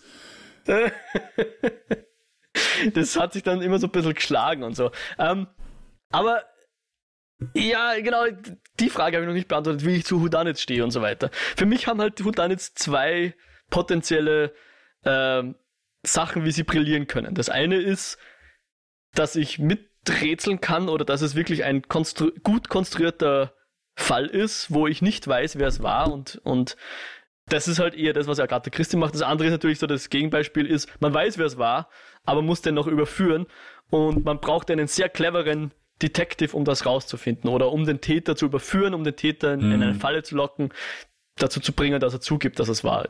Weil man braucht ja immer auch einen Beweis, ja. Und der Poirot ist ja so ein bisschen was von beiden, ja. Einerseits mhm. muss er im Verlauf des Films herausfinden, wer es war und auch die Leute entsprechend ausspielen, dass sie zugeben, dass sie es waren oder dass sie einen Fehler machen oder dass man halt auch den Beweis dazu findet, ja, weil klar, wenn man weiß, wer es war, aber ähm, äh, kann den nicht überführen, dann ist das natürlich auch ein bisschen unbefriedigend. Beziehungsweise mhm. wäre es in dem Fall, ja, wer jetzt den Mord im Orient Express äh, gesehen hat, weiß, dass es auch andere Enden gibt, natürlich. Aber in, in so einem Fall, hier wurde jemand erschossen und wir müssen den Mörder finden und äh, ihn auch überführen. Oder sie. Und das macht schon Spaß. Aber ich glaube hauptsächlich wegen der zugrunde liegenden Geschichte, die halt recht vertrackt ist, aber nicht sonderlich, eigentlich gar nicht zu kompliziert. Ähm, aber es passiert halt sehr viel gleichzeitig. Und das aufzuarbeiten ist halt dann immer die, die Königsdisziplin von so einem Film, glaube ich. Ähm, weil wenn ich ein Buch lese, dann kann ich halt einen Satz zwei oder dreimal lesen, bis ich ihn verstanden habe. Oder kann, Worst-Case-Szenario, kann noch ein paar Seiten zurückblättern und nachschauen, was da passiert ist. Ja. Geht beim Film natürlich nicht. Okay, würde gehen, wenn man jetzt wirklich pausiert und zurückspult und so weiter, wenn man im Heimkino sitzt, tut man aber nicht in der Regel. Und deswegen ist es, glaube ich, schon wichtig, dass man, dass das Ganze nachvollziehbar ist. Und ich hatte natürlich einen Vorsprung, weil ich ein bisschen den alten schon gesehen habe, aber den habe ich, so ehrlich muss ich sein, auch zum guten Teil wieder vergessen. Ja. Es war dann eher so, ah ja, das war ja auch im Alten. Ah ja, das war ja auch im Alten. Ah ja, mhm. genau, so hat das gemacht. Ah ja, mh, so ist sie davon gekommen, wie auch immer, was dann im, im Film passiert ist. Ich habe mich dann im Nachhinein natürlich an sehr viel erinnert, aber im Vorhinein wusste ich nicht, was als nächstes passiert. Und von dem her hat er gut funktioniert. Ich fand das Boot sehr geil designt. Das ist eins, wo ich mir denke, okay, da würde ich auch gern wohnen einfach, weil es super luxuriös ausschaut und äh, sehr schön aussieht. Und ähm, man sieht aber halt, dass das Ganze trotzdem in einem Studio gedreht wurde, was ein bisschen schade ist, ja, weil der Nil als, als Motiv durchaus ja auch fotogen ist, sage ich jetzt mal. Ähm, aber da halt hier manches einfach so diesen, wie man es ja auch vom Hobbit kennt, ja, dass man einfach an der Beleuchtung oder an irgendwas merkt, dass hier was montiert wurde, dass hier das Licht nicht echt aussieht, was auch immer, ja. Es ist so ganz, dieses letzte diese letzte Promille an Realismus, die fehlt dem halt. Und das mhm. ist halt mhm. schon ein bisschen schade, weil es einem auch immer aus der Geschichte ein bisschen rausreißt, wenn man merkt, ah ja, ich schaue einen Film. Ups. Ähm, okay. Tod auf dem Nil ist jetzt nicht unbedingt der geerdete realistische Film per se, ja. Also ein, ein Charakter wie ein Hercule Poirot ist natürlich nicht sonderlich realistisch, einfach in seinem Gehabe und so weiter. Ähm, aber ja, also ich, ich, ich labere etwas. Er war ganz lustig, aber es fühlt sich irgendwie nett nach einem Kinofilm an. Er passt gut auf Disney Plus. Es ist für mich so ein schöner Film für einen Samstagnachmittag, einen Sonntagnachmittag, wann auch immer. Aber keiner, für den ich jetzt irgendwie sage, da brauche ich jetzt ins Kino gehen. Irgendwie. Das ist so. Was du ja auch nicht bist. Was ich auch nicht bin, genau. Wo ich sozusagen bestätigt wurde in meiner Entscheidung, ja. Ein, ähm, ich weiß nicht, wie das damals war, als, als die Ustinovs gedreht wurden, ob das Kinofilme waren oder ob die auch eine andere Auswertung hatten, keine Ahnung. Ja, äh, es gibt, glaube ich, damals gab es keine andere Auswertung. Ja, ja, okay, äh, blöd gesagt, aber naja gut, Blockbuster gab es auch noch nicht. Wie sowas, ja, wurscht, streicht das aus dem Protokoll. ähm, die fühlen sich ja auch so an, dass man sie am Sonntagnachmittag schaut. Hm. Ähm, keine, kein, kein CinemaScope 2,7 zu 1 oder whatever die jetzt genau ist oder so. Mhm. Das passt schon auf einem, auf einem Fernseher zum Anschauen. Gefühlt zumindest. Und das, da passt Tod auf dem Mill auch dazu. Er fühlt er sich einfach nach einem Fernsehfilm an, oder nicht einem Fernsehfilm, nach einem Film, den man auf dem Fernseher schauen kann und nicht unbedingt ins Kino muss. Ähm, das Ganze etwas klein, natürlich auch der Handlung geschuldet, die ja auf dem Boot hauptsächlich spielt. Paar, wie gesagt, eigenartige Entscheidungen und ähm, der Cast ist etwas heterogen in dem Sinne, dass ich zum Beispiel die Rose Leslie sehr cool fand, weil sie einfach, sie spielt ja eine Französin oder Belgierin, ich weiß nicht, eine frankophone Person. Und äh, ihr merkt man das an. Ihr, ihr, ihr Mund, ihre Mundbewegung fand ich sehr überzeugend, als würde hier wirklich jemand äh, eine Fremdsprache sprechen. Sprich, sie ist eigentlich französischsprachig, aber redet jetzt Englisch und man sieht ihren Mund aber an, dass, dass sie eigentlich Französisch spricht. Was man dem Hercule Poirot jetzt nicht unbedingt ansieht, dass der eigentlich ein Belgier ist. Und Darfst du ihm nicht sagen. ich fand. Was? Darfst du ihm nicht sagen. Na, darf man nicht, ja. Äh, ich fand Gal Gadot hier besser als in anderen Filmen. Also sie war hier weniger hölzern als zum Beispiel im letzten Wonder Woman, fand ich. Army Hammer, ja, hat schon passt. Die meisten Leute waren eh solide, haben cool gepasst. Ich fand schön, dass ich hier ähm, die Swan Sanche aus der Wheel of Time Serie wieder gesehen habe, die ja auch eine kleine Rolle hat. Äh, ja, und wie gesagt, ein paar, paar der Schauspieler haben leider mittlerweile ein paar kontroversielle Geschichten zu Buche stehen. Weiß nicht, ob du da drauf eingehen willst. Ich rede sehr viel eigentlich darüber, dass ich sagen will, dass der Film ganz gut war. Okay. Okay. Ähm, ja, also ich bin großer Fan von sowohl Tod auf den Nil als auch Das Böse und in der Sonne, die beiden Verfilmungen aus den 70ern, beziehungsweise ich glaube, Böse in der Sonne ist dann sogar 1980 ähm, mit ähm, Peter Ustinov als Hercule Poirot. Habe ich beide, glaube ich, schon mehrmals erwähnt. Ich habe die beide irgendwann mhm. äh, an Weihnachten, Heiligabend, Nachmittag gesehen und fand die so großartig, dass ich die seitdem äh, erstmal zeitlang dann immer wieder an Weihnachten gesehen habe und das dann auch so meine persönlichen Weihnachtsfilme waren. ähm, und was ja natürlich ungewöhnlich ist, weil die Filme zehren natürlich davon, dass du nicht weißt, wie es ausgeht, beziehungsweise dass du nicht weißt, wer der Mörder ist und dass du so ein bisschen ja, miträtseln kannst. Nicht miträtseln, ich verwende dafür meine Finger und äh, kleine Anführungszeichen miträtseln kannst, weil du kannst eigentlich nicht wirklich mitraten, weil all die Details, die Poirot rausfindet, das ist nichts, was dir als Zuschauer auffällt. Das ist nichts, wo du jetzt denkst, ah, okay, das ist jetzt nicht irgendwie, dass du aktiv miträtseln kannst und wirklich sagen kannst, hm, okay, gut, ich bin auch schon drauf gekommen. Nein, so sind die leider nicht, sondern ja, es ist dann einfach so der illustre Cast und einfach so das, ja, das äh, schöne Ermitteln des Genies Hercule Poirot, der äh, mir hier als Kenneth Brenner, keine Ahnung. Ich, ich mag seinen Porro nicht wirklich. Und ich habe hier auch so meine Schwierigkeiten gehabt. Also ich fand den auch nicht gut. Wie bei jedem Remake darf man sich wahrscheinlich die Frage stellen, okay, warum wurde es gemacht? Ähm, das habe ich, glaube ich, damals schon gesagt. Es wurde nicht viel geändert. Also die haben hier und da ein paar Anpassungen gemacht zu, äh, also ich habe das Buch nicht gelesen, ähm, aber zumindest der Verfilmung von 78 kommt es hier schon sehr nah. Also, mhm. wie gesagt, es gibt ein paar Details, ein paar Figuren, die wurden so ein bisschen äh, abgeändert, ähm, aber sonst ist es hier fast, ja, äh, kein, kein Remake, aber hey, das ist schon äh, sehr, sehr ähnlich.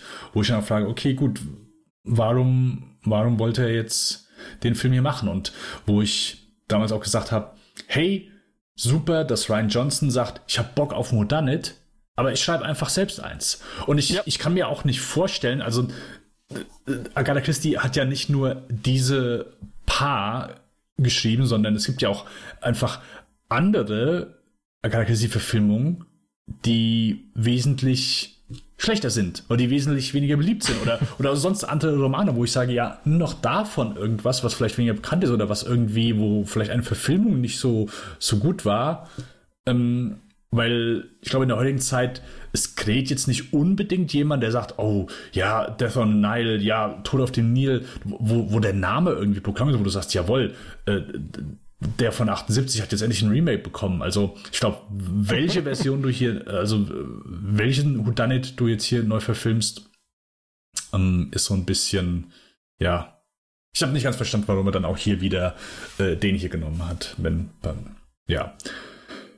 Ich äh, habe deswegen, ja, man weiß natürlich schon zu Beginn, wer hier der Mörder oder die Mörderin ist.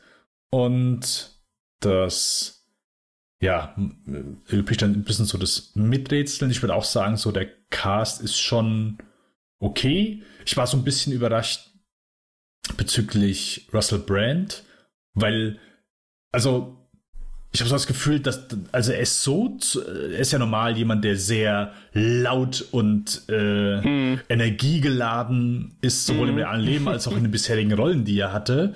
Und hier, es ist so zurückhaltend, dass ich auch, keine Ahnung, ihm das gar nicht. Äh, also äh, in den meisten Fällen hatte ich gedacht, okay, gut, wir sehen, also ich glaube, die ersten 40 Minuten sehen wir ihn und er sagt fast kein Wort. Also äh, wir sehen jedes Mal eine Einstellung von ihm und ja, einfach so eine stocksteife Reaktion. Mm, mm okay, also. Er, er, ist halt da im Film einfach keine Präsenz. Soll er wahrscheinlich nicht sein, ja, muss er ja, vielleicht ja, nicht sein. Aber dann hätte er irgendeinen Non-im A-Casten können. Ja, Hätte jetzt wirklich nicht einen Russell Brand dafür gebraucht. Genau dann, ich sag mal so, der Film lebt dann eher so von den ganzen bizarren Entscheidungen, die vielleicht manche gewollt, manche ungewollt sind. Äh, du hast jetzt schon ein paar genannt. Also zum einen, ja, der Film sieht beschissen aus. Also das ist ja schon direkt zu Beginn, wo Poirot seinen, äh, hier, Dings, wie heißt ja, der, ja, Bo, äh, seinen alten Bekannten trifft. Book, äh, Book genau. Was habe ich gesagt? Bo? Ja, Book, genau. Und er steht dann bei, bei den Pyramiden. Er steht ja. dann bei ähm, Annette Benning, die die Mutter von Book spielt, und sie ist gerade mhm. am Malen. Und wir sehen sie von der Seite und Polo steht so frontal. Und es wirkt halt einfach wie, keine Ahnung, in der Sesamstraße hier. Hier ist Bluescreen und das haben wir kurz dahin geklatscht. Also wirklich sehr, sehr unschön. Und das zieht sich immer, dann. Immer schön die Füße abgeschnitten von der Kamera, also vom Framing her, ja. dass man nicht sieht, dass sie eben auf Grün stehen oder auf Studioboden, ja. dass man alles hinten rein montieren kann. Und also, ich glaube, es hat mich seit langem auch kein, keine digitalen Hintergrundeffekte mehr so aus dem Film rausgeworfen wie hier.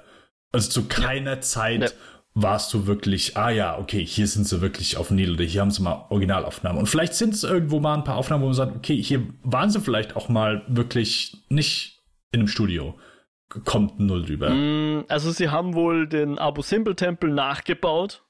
Okay. Und das Schiff war komplett nachgebaut, aber ich glaube, sie haben mehr oder weniger London nicht verlassen. Hm, okay. Also ja. sie waren nicht bei den Pyramiden von Gizeh, wie man offensichtlich sieht. Ja. ja. Ähm, und auch, ich will auch nicht sagen, ja, okay, ist äh, absolutes Muss, dass du an Originalschauplätzen drehen musst. Nein, ist es nicht. Äh, alles gut. Hey, eine Menge Filme haben es gepackt im Studio zu drehen und zu keiner Sekunde denkst du eben, ja, okay, gut, ist, die Illusion ist ja so das, was, ich sag mal, ist ja das Wichtige. Aber hier, mhm. es war einfach sehr, sehr störend. Klar, ist schade, vielleicht ist es auch einfach nur Covid geschuldet. Kann ich deswegen auch natürlich nachvollziehen, aber es hindert halt einfach am Film. Also äh, Jackie Chan hat mal ein schönes Interview gegeben, dass, äh, ja, warum es bei ihm immer so großartig aussieht, dass er, äh, das, äh, ja, das nur er kann. Und er gesagt, nee, du kannst das, jeder kann das. Also, nicht jeder, aber viele Sachen so, die erfordern halt einfach Geduld und du musst es halt einfach tausendmal machen. Deswegen packt er es auch immer ins, hinten dran, dass er sagt, hey, äh, guck hier, wir haben das auch nicht beim ersten Mal geschafft, sondern immer und immer wieder. Aber er, ihm ist halt wichtig, weil er gesagt hat, und darauf will ich hinaus, ja, in dem Moment, wo der Zuschauer im Kino sitzt, willst du nicht daneben sitzen und willst sagen, ja, okay, hier, das hätte besser aussehen sollen, das sieht nicht so flüssig aus, wir haben es nur einmal gemacht. Und, also du willst nicht daneben sitzen und willst die ganze Zeit erklären, was du eigentlich wolltest, wie es hätte aussehen sollen, äh, aber weil du nicht genug Zeit hattest oder weil du, also du willst nicht daneben sitzen und willst halt die ganze Zeit Erklärungen abgeben. Ähm, deswegen kann ich hier zum einen, ja, nachvollziehen, weswegen man es gesagt hat. Auf der anderen Seite würde Kenneth Brenner neben mir sitzen, würde er wahrscheinlich sagen, ja, aber äh, es war halt Covid und äh, es war halt das und das, es war halt das und das. Ähm, wir hatten halt. Äh, ich muss es kurz korrigieren. Okay. Weil, wie du schon richtig angedeutet hast, war der Film ja eigentlich vorher schon fertig. Sie haben wegen dem arabischen Frühling nicht in Ägypten gedreht, anscheinend. Mhm. Ja, okay. Also, das ist ja. Und neben, wegen der großen Hitze haben sie sich wohl dagegen entschieden. Hatte wohl noch nichts mit Covid zu tun. Okay. Aber aus, aus Gründen. Ja, ja. So, dann zählt ja das, was ich jetzt sage, noch mehr. Weil du bist ja nicht unbedingt auf Ägypten angewiesen. Also es ist ja nicht das erste Mal, dass ein Hollywood-Film sagt, okay, gut, wir möchten gerne Ja. draußen drehen, nicht im Studio. Ja. Und ja, okay, gut, wir nehmen dann jetzt ein anderes Land. Also es geht ja einfach, es geht ja um den, hey, glaub mir, äh, vernünftig machen, dann äh, sehe ich auch nicht, dass du nicht in Ägypten bist, aber ich kann zumindest sehen, dass du auf einem echten Fluss bist, mit zumindest Sand oder ja, dass du auf dem, auf dem echten Wasser bist. Weißt du, du musst ja nicht mal, keine Ahnung. Ja, ist einfach, ich will nicht zu lange umhangen, aber das ist einfach sehr, sehr, sehr, sehr störend gewesen. Durchaus. Dann, du hast auch schon gesagt, also wir haben hier die ein oder andere äh, Dry-Humping-Szene, wo ich wirklich gedacht es also, gab nicht nur eine. ähm, meine Freundin und ich, wir, haben- wir haben uns angeguckt, äh, was ist hier los? Also, äh, ist das irgendwie jetzt, hat das bei Murder on the Orient Express gefehlt, dass Kenneth Branagh jetzt gesagt hat, ja, Sex sells, aber wir dürfen keine Sexszenen haben, ey, hier, äh, als sie oben bei, bei diesen, ähm, kurz bevor der Stein auf die, äh, oh, Entschuldigung. das war das Stichwort. Bevor der Stein runterfliegt. Wie es da bei denen abgeht, was, was ist hier los? Habt ihr es noch alle? Ja, das äh, ist so, ja, so ein bisschen bizarr einfach gewesen. Die, die, äh, die Origin Story für seinen Schnurrbart, auch das ist sehr bizarr, für mich unnötig. Ja, äh, er versucht dann so ein bisschen Poirot so ein bisschen Charakter zu geben oder so ein bisschen so erzählen, ja, warum er halt so lebenslang Single ist und wir haben ja dann in der Mitte und äh, auch gegen Ende nochmal so, dass ja, keine Ahnung, Poirot ein bisschen mehr Charakter bekommt, was War okay. Fand ich okay. ich, ich finde den Versuch nobel, weil es ist ein Charakter, der ja wurde nie großartig neu interpretiert, ist auch hier nicht gewesen, aber äh, keine Ahnung, so hat hat mir nicht viel gegeben hier in dem Moment, weil es ist nicht viel und es ist nicht irgendwie, dass ich sage, ah ja, okay, jetzt jetzt sehe ich den Charakter in in einem anderen Licht. Ähm, also hat auch für mich irgendwie so mit der Krimi-Handlung dann nichts zu tun gehabt. Und keine Ahnung, ich fand es ein bisschen weird aufgesetzt und für mich jetzt nicht funktioniert. Dann. Aber, also nur, okay. nur um da jetzt noch Okay, eine okay. zu ich fand den Teil eigentlich okay. Für mich hat der eigentlich funktioniert. Er war unnötig, Mhm. hat jetzt wenig tatsächlich beigetragen, aber Mhm. ich würde jetzt schon so weit gehen, dass ich sage, ich fand's okay. Okay, okay. ähm, ja, Äh, du hast eben gesagt, Gal äh, Ga- Gal Gadot. Gal Gadot fandst du äh, okay. Äh, bis hast du diesen Clip gesehen? Also äh, es wurde ja immer sich etwas belustigend über ihre schauspielischen Qualitäten unterhalten und unter anderem die Stelle im Trailer, wo sie sagt, "And enough champagne to fill the Nile. Und es wurde sich ja sehr ausgiebig darüber, äh, ich sag mal, amüsiert. Und ich musste wirklich sterben, als ich bei Letterboxd so ein paar Reviews durchgegangen bin. Und äh, bei einem, ich bin gestorben. Ähm, I too drink enough champagne to feel denial. großartig. Sehr, sehr großartig. Ja, äh, wo ich eher gedacht habe, hä, was ist hier los? Äh, bei der Cleopatra-Szene von ihr, wo ich erst gedacht habe, what the fuck, was ist hier los? Also, es, äh, es, es, keine Ahnung, es hat sich einfach, wie du schon eben sagst, tonal etwas weird angefühlt. Ähm, ich dachte erst, oh, ist das ein Teaser irgendwie? Weil es gibt ja eine Cleopatra-Verfilmung mit äh, Gal Gadot in der Hauptrolle, was, also ist nicht irgendwie, Ach so? ja, also ist jetzt nicht irgendwie schon am Drehen, aber äh, ist schon länger äh, im Gespräch. Ich glaube sogar Patty Jenkins sollte die machen, aber ich glaube, die ist aktuell nicht, nicht mehr on board. Dachte ich, okay, also das macht es halt noch weirder, weil das reißt dich noch mehr aus dem Film raus. ja, einfach super, super weird. Was mir gefallen hat, so ein bisschen, so Designentscheidungen, wo es nicht viele in dem Film gibt, die ich in dem Moment gut finde. Das Schiff, wie du schon sagst, ist wirklich cool. Also was mir gefallen hat, ist, dass das Schiff auf jeden Fall größer ist. Größer wirkt, aber auch wirklich größer ist. Wenn du Luxuriöser vor allem, ja. ja, und vor allen Dingen bei, wenn du die Erstverfilmung guckst, das sind die, das Schiff ist wesentlich kleiner und die Laufwege sind wesentlich kürzer. Dass halt manche Stellen, wo du gerade, wenn du nachher die Auflösung präsentiert bekommst, okay, wenn die Person da langläuft und die Person da ist und so weiter, die müssen sich irgendwie über den Weg laufen oder zumindest, dass auch bestimmte Sachen, dass man die hört. Das, das sind mhm. so Sachen, wo ich denke, dafür ist es so etwas zu klein. Aber hier, das ist wesentlich größer gebaut. Und da kann ich mir eher vorstellen, dass gerade Laufwege dadurch länger werden und dadurch manche Sachen, ähm, manche Aktionen möglich sind, ja. ein bisschen mhm. vielleicht plausibler sind oder dass man sie eher mhm. schluckt. Äh, das hat mir zumindest ganz gut gefallen. Ja. Ich, ich könnte mir auch vorstellen, da musst du jetzt, weil du hast den alten Film öfter gesehen, aber ich glaube, ein, ein Kritikpunkt, den ich am alten hatte, ist eben yeah. gerade das, oder Kritikpunkt. Ähm, ich glaube, beim alten, selbst wenn du freeze framest und pausierst und alles mitschreibst und deine eigenen Schlüsse ziehst, ist es unmöglich, dass du drauf kommst. Und ich glaube, der neue hat schon ein bisschen mehr, aber korrigiere mich gern, wenn das falsch ist. Der neue hat schon ein bisschen mehr Hinweise auch vorab schon eingestreut, dass man ein paar der Schlüsse dann leichter nachvollziehen kann und die nicht so aus nichts Deus Ex Machina mäßig da sind. Kann das sein? Ja, ein bisschen vielleicht. Also was der alte Film macht, bevor der Mord passiert, bekommst du wird offensiver gesagt, ah, wird jede Person etwas mehr vorgestellt und du bekommst immer mit, okay, das ist die Person und die hat einen Groll gegen die Person, die ermordet wird. Weil, also es wird im ersten, in der Erstverfilmung wird, ich sag mal, etwas mehr telegrafiert, wer hier sehr wahrscheinlich ermordet wird, weil nach und nach die Charaktere vorgestellt werden und die ja etwas von der Person wollen, beziehungsweise äh, einen Groll gegen sie hegen. Äh, und das wird da ein bisschen offensichtlicher. Ja, du kannst vielleicht hier ein bisschen mitraten, ein bisschen, dass ein bisschen ein paar mehr Hinweise geben werden, aber nicht viel. Also hm. nicht so, dass ich also sage. Lösen kannst du es nicht. Nein, nein, würde ich nicht sagen. Nicht, dass es gravierend ist. Ja.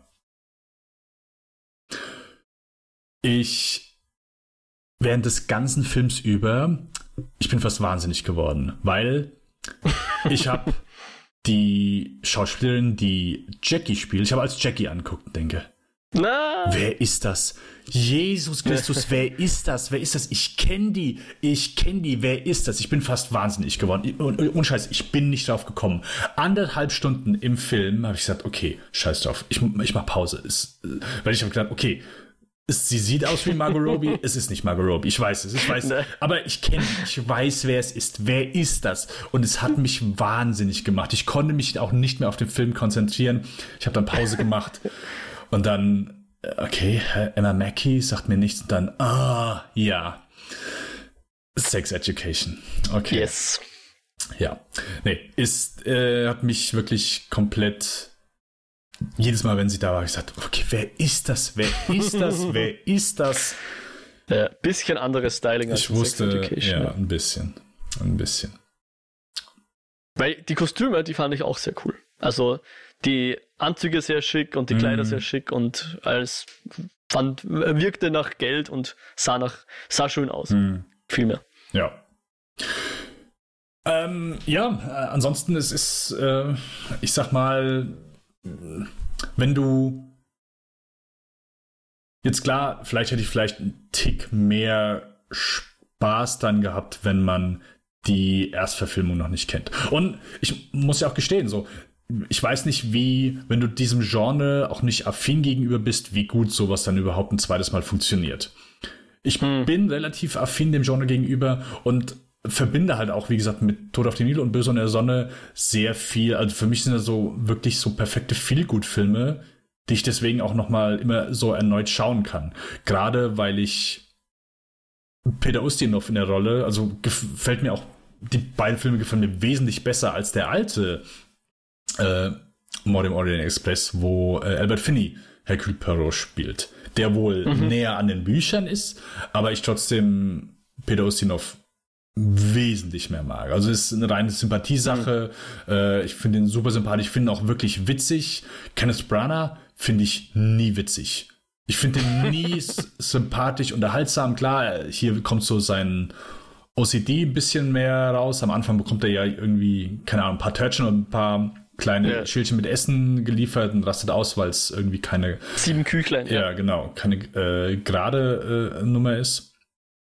Ähm, ja, und ja, so sein, sein Ansatz kann ich da so wenig mit anfangen und dann habe ich auch weniger Spaß dann, wenn er dann anfängt, alle zu verhören und zu sagen, okay, mhm. gut, was hast du gemacht, was okay. hast du gemacht, so.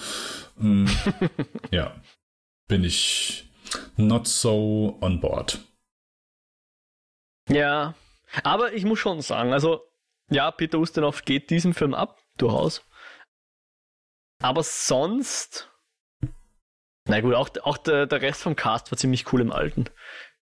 Ich glaube, Maggie Smith oder Diana Riggs, oder? Wer war da noch alles dabei? Äh, Diana Rigg ist in Böse unter der Sonne, Maggie Smith ah. ist in äh, beiden. In beiden, ja. Mhm. Mhm. Aber war schon cool. Aber ja. Es wäre cool, wenn man so ein bisschen einen Misch aus beiden hätte, weil ich fand schon halt, die moderne Kameraarbeit ist halt schon ein bisschen aufregender als die alte. Ja. Vor allem, wenn die damals auf dem Boot gedreht haben, ist ja klar, dass sie nicht irgendwie schweifende Kamerafahrten hinbekommen haben und so. Ja, ja. Eh klar. Also, ähm, das, das ist auch so etwas, wo, ja, wo er sich ein bisschen zumindest ähm, zurückgenommen hat, denn in dem ersten äh, Morning Morning Express, wow. Also mir ist fast schwindlig geworden, weil die Kamera ja nur überall hin und her geschwebt ist und durch den Zug durch und äh, ja. Ähm, und ich, ich, dachte hier am Anfang, es wäre auch so, weil es sind unglaublich viele Kranfahrten drin. Auch so von, ja. von oben herab oder von der Seite, also wirklich äh, sehr penetrant im ersten hier. Es ging. Es waren ein paar Kernfahrten dabei, aber er hat es nicht so übertrieben.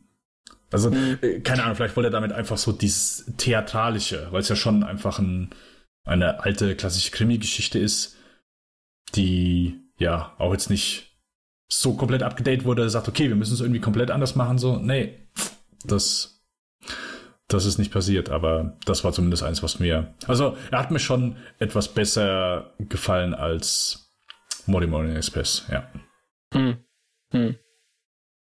Ja, ich, ich fand es insofern ganz gut inszeniert von der Kameraarbeit her jetzt, weil man, weil es uns erlaubt hat, dass wir mehr oder weniger das Gefühl haben, wir haben die Szene im Blick, ja. Uns, wir, wir, wir verstehen die Szene, uns, uns wird nicht absichtlich irgendwas vorenthalten, um, um jetzt irgendwas nicht zu verstehen oder so. Dass einfach ein Meter rechts neben dem Kamerawinkel wäre jetzt irgendwas passiert, was wir verpasst haben. Oder, oder während die Kamera irgendwo hingefahren ist, ist im Hintergrund irgendwas passiert. Sowas hatte ich überhaupt nie das Gefühl. Sondern ich habe immer das Gefühl, ich sehe alles, was essentiell ist, aber verstehe noch nicht alles. Ja. Mhm.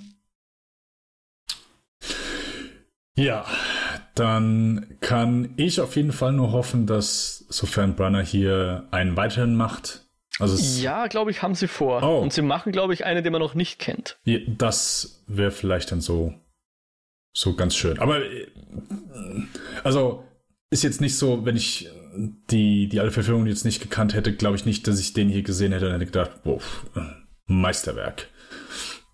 Ja.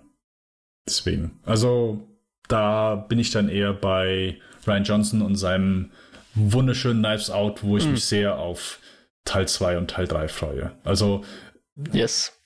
Was komisch ist, weil, ja, da würde ich sagen, äh, das sind ja eher moderne Whodunits, aber haben inhaltlich oder im Herzen mehr mit den, ich sag mal, klassischen Krimis oder Whodunits äh, gemeinsam als Brenners Verfilmung bisher, die eher oberflächlich was damit gemeinsam haben, aber nichts irgendwie hm. im eigentlichen Sinne.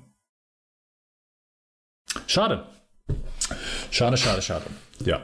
Äh, und äh, ich würde dir zumindest widersprechen, ich finde sowas sehr gut, dass sowas sehr gut im Kino funktioniert. Also da bin ich ja eh so ein Befürworter dafür, äh, nur weil du es im Kino guckst, muss noch lange nicht irgendwie äh, episch sein oder es, es, dürfen nur große Blockbuster sein. Nein, auch so ein geiler Whodunit ist doch super äh, Kinoabend. Also gerade wenn du, wenn der hier vernünftig gedreht ist und du hast noch ein paar schöne, ja, hast nicht nur Greenscreen-Einstellungen, ja, okay, dann yeah, man, fragt man sich, hm, okay, muss ich das hier wirklich ähm, im Kino gucken. Oder, oder meinst du das? So wegen aufgrund dieser Greenscreen-Einstellung? Oder meinst du halt eher so die Art Film? Wenn es die Art Film ist, dann würde äh, ich sagen. Eher jetzt sowohl, also ich meine nicht die Geschichte, wie sie ist, weil zum Beispiel den Get Out habe ich sehr gern im Kino gesehen, ja. Yeah. Passt super gut. Okay. Aber ich fand halt der neue hinkt halt, weil er eben so ein Studiofilm ist. Und der alte, dem fehlte halt wahrscheinlich einfach ein bisschen das, das Budget, ja. Das ist halt kein, weiß ich nicht, Lawrence von Arabien oder so. Mhm. Von daher die beiden speziell sind für mich jetzt weniger die, die Kinofilme. Ja. Ähm, aber grundsätzlich könnte man schon einen ähm, äh, Whodunit oder whatever, Krimi-Geschichte auf jeden Fall im, im Kino bringen. Ja. Alright, dann schließen wir an der Stelle hier einmal unser Review von Tod auf dem Nil, Death on the Nile, die Neuverfilmung von Kenneth Branagh. Mo, Eskapoden, was war eure letzte Episode? Was wurde überhaupt gesprochen? Über Austin Powers, weil es war unsere 69. Episode und ich habe mir diesen infantilen Schmäh äh, herausgenommen und wir wollten ein bisschen was Schlüpfriges besprechen und Austin Powers ist es geworden. Ooh, behave. ja, Shagadelic, baby. Aber du hast, du hast ihn genau. nicht zum ersten Mal gesehen, du kennst die Austin Powers. Nein, aber zum ersten Mal auf Englisch. Also ich glaube, ich habe den bisher immer nur auf Deutsch geschaut. Ja. Ich habe die auch bisher nur auf Deutsch gesehen, das ist richtig. Ja, gut. Und der erste ist auf Netflix, zweiter leider nirgends, also so im Abo inkludiert, weil wäre ich jetzt schon interessiert, die auch zu schauen. Aber genau, über den ersten aus dem Powers haben wir uns unterhalten. Und wie der so gealtert ist, Spoiler Alert, gar nicht mal so übel.